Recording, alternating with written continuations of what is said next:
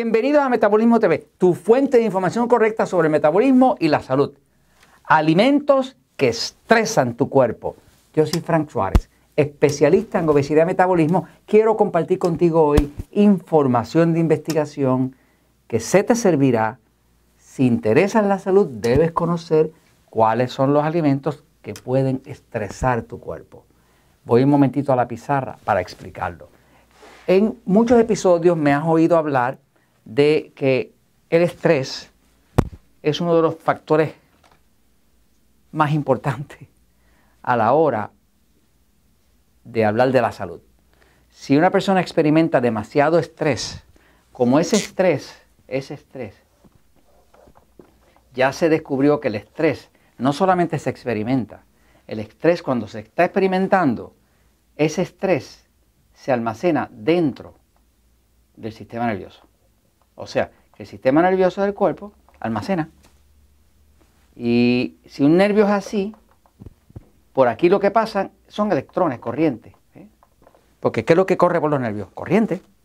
¿Qué es lo que envía el cerebro para mover todos los órganos? Corriente. Usted va al doctor y el doctor le pone un electrocardiograma para que revise cuánta corriente está pasando hacia su corazón. Usted va al neurólogo, al especialista del cerebro, y le hace un encefalograma. Encefalo del griego quiere decir cerebro. Encefalograma es una medida de cuánta corriente está pasando hacia su cerebro. O sea, que todo el cuerpo corre con corriente. Cuando hay exceso de corriente, va a haber exceso, de, de excitación. Cuando hay exceso de excitación, los músculos, cuando les entra corriente, se contraen.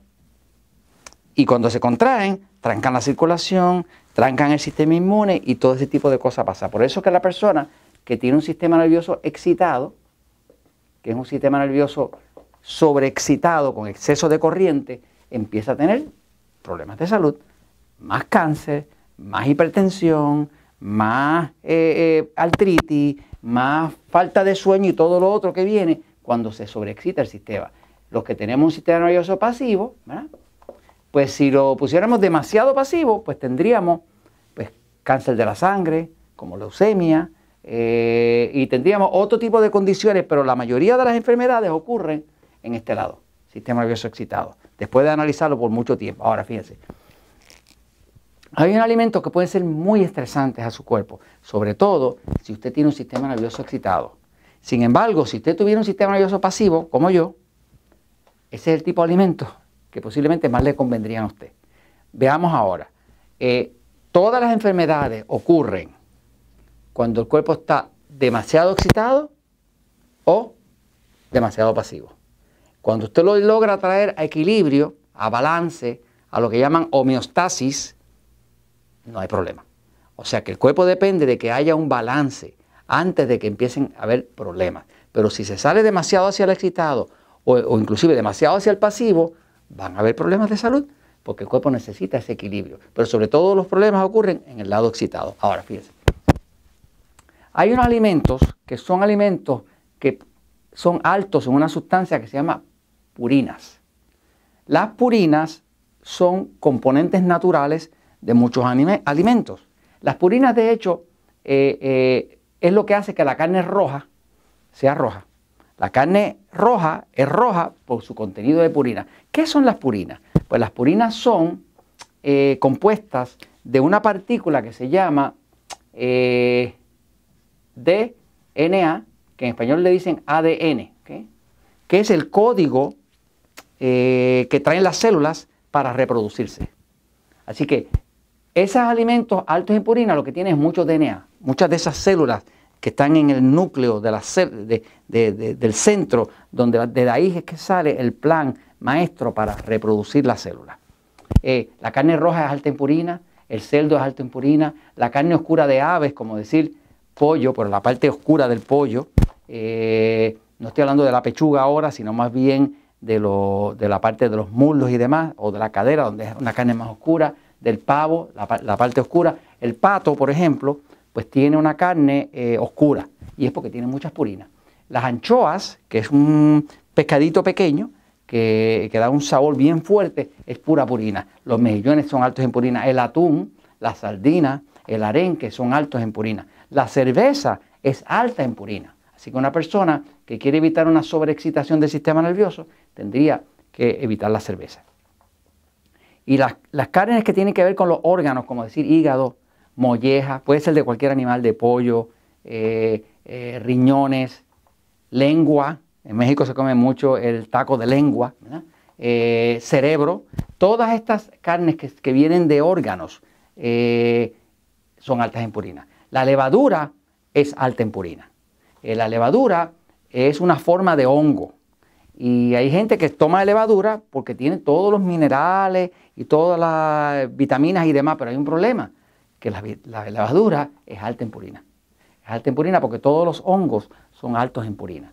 Eh, los espárragos, la espinaca y las setas, que es uno de los hongos, son altas en purina. Entonces, este tipo de alimentos deben evitarse por aquellas personas que tienen sistema nervioso excitado, que están padeciendo de artritis, de enfermedades extrañas.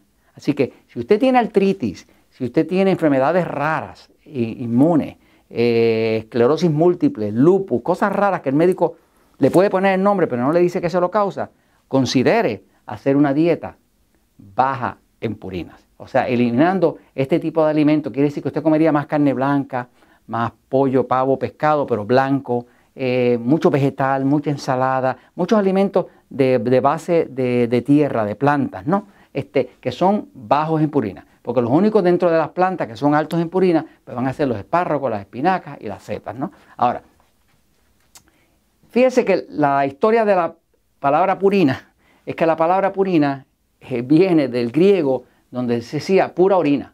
¿Ves? Purina, pura orina. Y es porque eso se extrajo de unas piedras de riñones que extrajo el doctor Emil Fischer allá por el año 1918. Extrajo unas piedras de riñones y de esas piedras de riñones, él logró eh, eh, producir ácido úrico.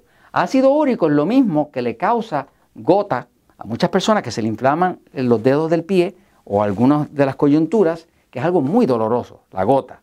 Y también el ácido úrico eh, es algo que, que, estimula el sistema nervioso excitado, porque es estimulante.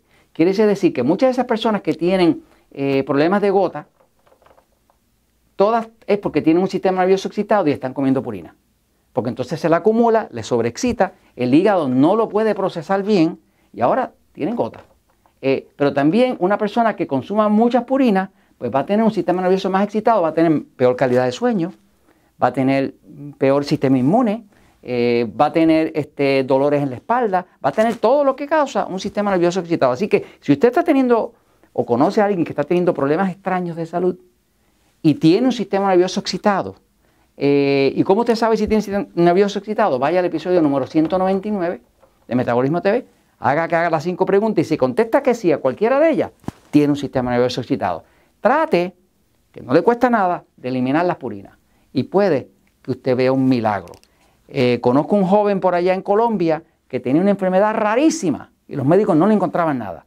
Y lo último que me quedó por decirle, mira, trata la dieta baja en purina. Eh, me los conté meses después y me dijo, don Fran, me salvó la vida. Los médicos no me encontraban nada, tenía unas alergias que, me salían ronchas por toda la piel, eh, me estaba afectando emocionalmente, estaba por perder mi pareja, este, quité las purinas, se fue. ¿Por qué? Porque ese joven tenía un sistema nervioso excitado. Todo esto se los comento porque la verdad siempre triunfa.